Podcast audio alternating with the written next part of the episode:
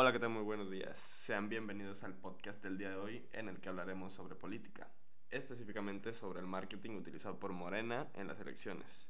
Me encuentro aquí con Paulina del Amor y Sergio Gallardo, quienes más adelante nos hablarán sobre el microambiente y el ambiente interno respectivamente sobre dicho partido y su influencia en las personas. Comenzando con los factores del macroambiente. Si bien Morena no pudo cambiarlos en ese entonces, sí pudo y supo aprovecharlos. Con esto me refiero a la economía, sociedad, cultura, tecnología y demografía. México, si bien tenía un crecimiento aproximado del 4% anual, también tenía alrededor de un 50% de pobreza. Gran oportunidad para el partido quienes usaron este número para promocionar el cambio, entre comillas, claro, que nos prometían dar. Ante esto, la sociedad reaccionó de manera muy inocente, creyendo todas y cada una de las palabras dichas por el candidato. Incluso podían verse las reacciones de las personas que al hablar de Morena parecían que hablaban de un equipo de fútbol, los defendían a muerte, en fin, un fanatismo político que nos cayó muy mal. Las redes sociales fueron un factor fundamental para la distribución de la ideología del partido.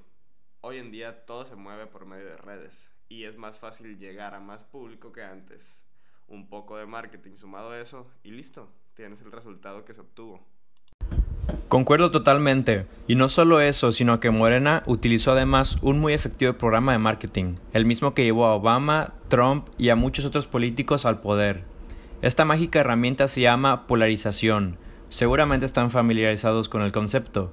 Pues bien, consiste en dividir a los votantes en dos segmentos, los que están a favor y, los que están, en contra. Curiosamente, los que, están, los que estaban en contra también están a favor de la corrupción y de los malos gobiernos, claro, entre comillas. Por eso, en este caso fue un arma muy efectiva, porque ¿quién podría negarse un verdadero cambio en contra de la corrupción y las injusticias? Desgraciadamente, una vez más, la izquierda nos vino a prometer el cielo y las estrellas mientras en la práctica no se observan ni las luces. Mientras todo eso sucedía, el mercado de Morena seguía creciendo, la pobreza va en aumento, la corrupción también, y todo esto benefició indirectamente a esta campaña política. Mejor perder el voto del 30% de la población, pero ganar el 70%, ¿cierto? Pues así fue. La pobreza roza el 70% y la mayoría apoyan a Morena y sus candidatos. No, y espérate, a eso súmale que los recursos de los partidos políticos, es decir, miles de millones de pesos provienen de los impuestos y de estos impuestos son los que todos y cada uno de los ciudadanos del país paga de una forma u otra. Y no es solo eso, sino que además de que la pobreza y la aceptación de Morena va en aumento, los impuestos afectan siete veces más a la clase baja. En pocas palabras, les roban el fruto de su trabajo para golpearles en la cara una y otra vez mientras siguen hipnotizados con el discurso que les venden.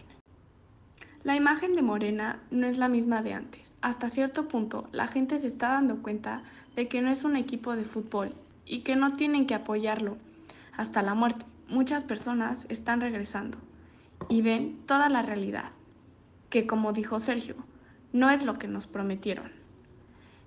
Esperamos de todo corazón que las personas reaccionen y tomen una postura única, si no es que se guían por los hechos y los datos.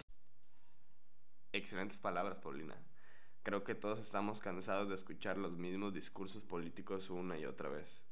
Y sumando a lo que tú comentabas, es verdad, cada persona debería investigar los números de nuestro país y no quedarse con lo primero que se ve en noticias o mañaneras. En fin, invitamos a las personas que nos escuchen a seguir investigando, si todos nos informamos mejor, es posible que salgamos de esta. Un saludo a nuestros oyentes y nos vemos en el próximo episodio.